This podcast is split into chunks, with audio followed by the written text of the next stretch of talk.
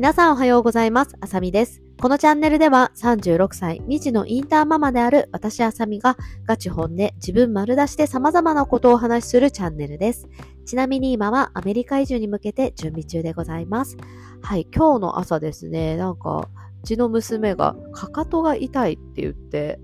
たんですよね。そう。だけどまあね、元気にあの、バスに走って乗っていったそうなので、多分大丈夫だとは思うんですけど、なんかうちの娘ね、2、3年前ぐらいに市販病っていうものになったことがあって、その市販病って何かっていうと、まあ、からあの体にですね、そういうあざみたいなのができて、そので部分が痛いんですね。痛くて動かせないっていう、まあ、病気なのかな？うん、病気なんですよね。で、その娘はね、まだね、まあそうですね、2、3年前だからの時に、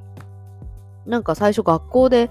足が痛くて、なんかこう立てないみたいな、こう足を引きずっていましたみたいな感じで、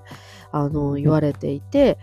たんですよね。それで帰ってきた時に、帰ってきてから、もうまあなんか足が痛いとかって言ってたんだよね。で、最初ね、なんか子供ってさ、結構甘えてさ、なんか足が痛くて立てないから抱っこして、みたいな感じで言う時あるじゃないですか。だからそれかなって思ってたんですけれども、どうやらなんかすごい痛いし、痛いって言うし、なんかこう足とかにすごいあざが増えてきてたから、あれって思って病院行ったら、まあその市販病ってやつだったんですよね。そう。で、それにね、なったことが、まああるので、なんか足が痛いって言われると、またなんかその市販病になったんじゃないかなっていうふうにね、ちょっと思ってしまってドキドキしちゃうんですけど、まあなんかその市販病の時って本当に痛くて動けないから、そういう感じではなさそうなのでね、多分大丈夫かなとは思っております。はい。ということでですね、今日のトークテーマは、私が子供たちをインターナショナルスクールに入れた理由っていうお話をさせていただきたいと思います。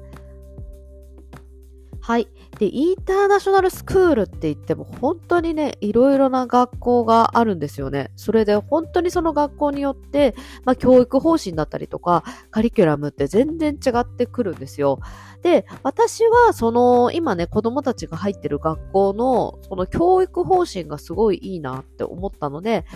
なんかインターナショナルスクールに絶対入れたかったっていうよりかは、その今のその学校に入れたかったっていう感じなんですよね。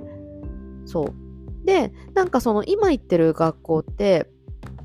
まあその小さいうち、小さい時は、まあ、とにかくその遊ぶっていうところからいろんなことを学んでいきましょうっていうような教育方針なんですよ。そう、それで私ね、その学校に入れる前から、なんか子供たちを見ててすごい思ってたのが、やっぱ子供たちってその、なんか自分がすごい好きなことだったりとか、そう自分がすごい好きな遊びとかをしてる時がね、一番いろんなことを、まあ一番集中してるし、一番いろんなこと吸収するなっていうふうに思ってたんですよね。だからその遊びか、遊びを通して何かを学んでいくのってすごく子供にとっては一番いい学び方だなっていうのは思っていて、で、その学校もそういう教育方針だったから、あ、すごい私の考えてることとすごい、まあ、同じだ、同じだなって言ったらあれだけど、あ、すごい近いなっていうことで、あ、この学校すごいいいなっていうふうに思ったのが、まずその学校に入れたいと思ったきっかけなんですね。そう。で、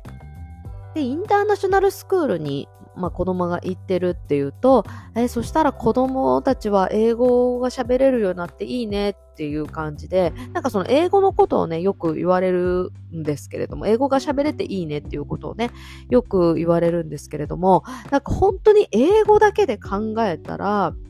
その英語を喋れるようになり、ならせたいというか、英語を話せるようにさせたいっていうふうに考えるっていうだけだったら、まあ、インターナショナルスクールっていうのはすごい割高だとは思いますね。結構学費が、まあ、高いし、まあ、その学校にもよると思うんですけどね、学校によって全然、あの、学費も変わってはくると思うんですけれども、やっぱり公立とか行くと無料なのに対して、まあ、インターナショナルスクールはそれなりにね、月にお金がかかってくるじゃないですか。うん、だからその英語だけで考えて、インターナショナルスクールっていうのはすごい私的には割高だなっていうふうに思っていて、そう。私、まあ、英語っっていうのは、まあ、そのコミュニケーションを取るツールじゃないですか。私もすごい今もね、あの、英語勉強してて苦戦してるから、まあ、なるべくそのちっちゃいうちにやらせておくとさ、やっぱり大人になってからもすごい自然にね、上手な英語が出てくるだろうし、それはすごく羨ましいなって思うところではあるんですけれども、まあ、結局英語っていうのはツールだから、まあ、その子供の時にね、身につけておいた方が楽だとは思うけれども、大人になってからでもどうにかはなると思うんですよね。本当にやりたいっていう気持ちがあれば、大人になってからすごい、あの、上手に英語喋れるようになる人もたくさんいるじゃないですか。だから、それだけではなくって、どっちかっていうと、その英語よりも、なんかこう、カルチャーというか、まあ、教育方針だったりとか、そういう、なんだろうね、学校の考え方とか、やっぱりそういうところがすごくいいっていうふうに私は思いましたね。はい。そう。あとは、まあさっき言った通り、まあその遊ぶっていう、遊びから学んでいくっていうところもいいなって思ったのと、あとは、そうですね。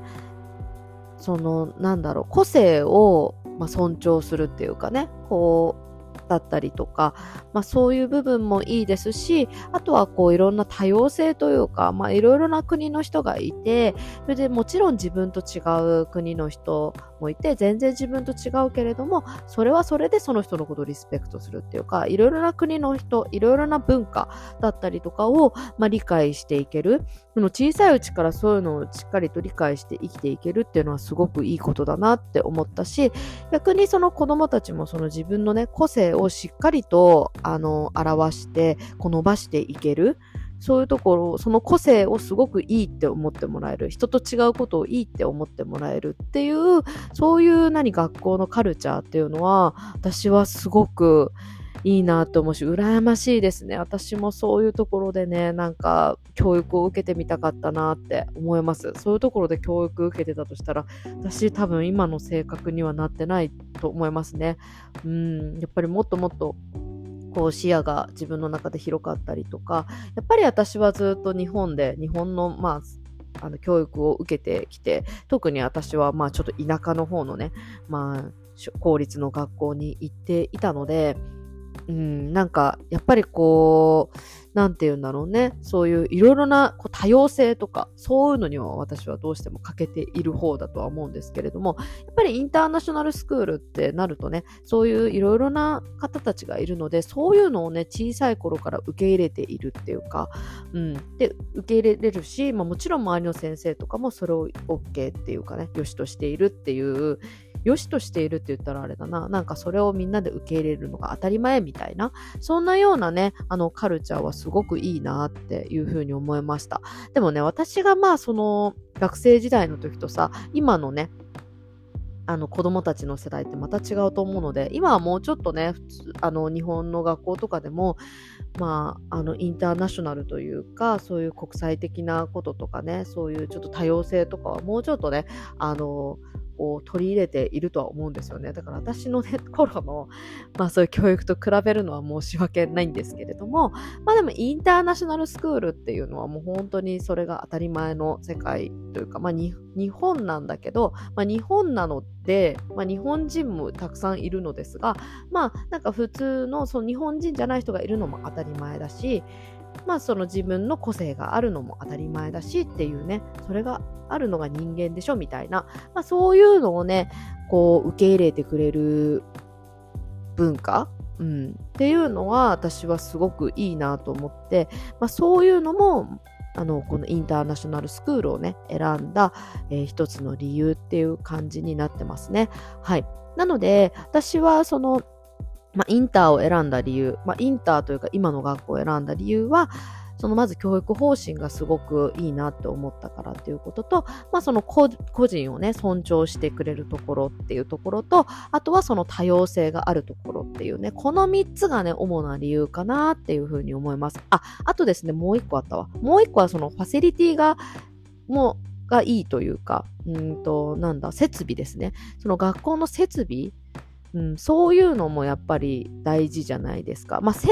生はさ、先生がいいっていうのは、まあ、結構インターナショナルスクールうんと、私、割とその、なんだろうな、こう、流し入れてるインターナショナルスクールっていうか、まあ、インターといえばここら辺だよね、みたいな、割とその、流し入れてるインターナショナルスクールとかは、ちょっと見たりとか、まあ、していたんですけれども、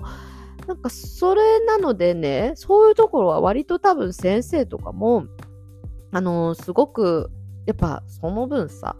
学費がね、結構高かったりするので、あのー、まあ、先生もさ、それなりにね、いい先生はいると思うんですよね。そう、だから先生の質っていうのは、まあ、今の学校はもちろんいいんですけれども、多分他の学校もいい先生たくさんいると思います。で、なんですが、やっぱファシリティっていう面もね、その設備っていう面でいくと、やっぱり学校によって結構違ってきてしまうので、まあ、どこがいい、どこが悪いとか、そういうのはなくって、本当にこれって、なんか、まあ、好みというかさ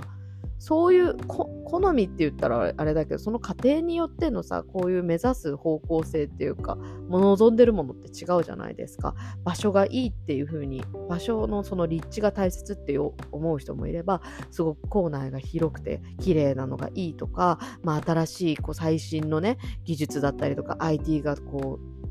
う IT を取り入れてるところがいいだったりとか、まあ、そのすごく勉強をねあの、する、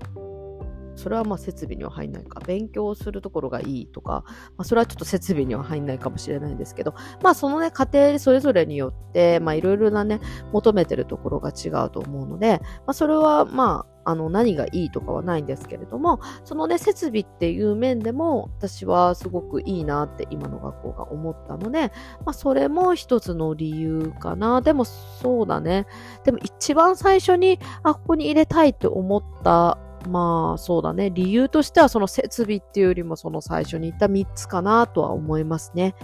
はい。そんな感じで今日は私が、えー、子供たちをインターナショナルスクールに入れた理由についてお話しさせていただきました。今日も最後まで聞いてくださってありがとうございます。素敵な一日をお過ごしください。バイバーイ。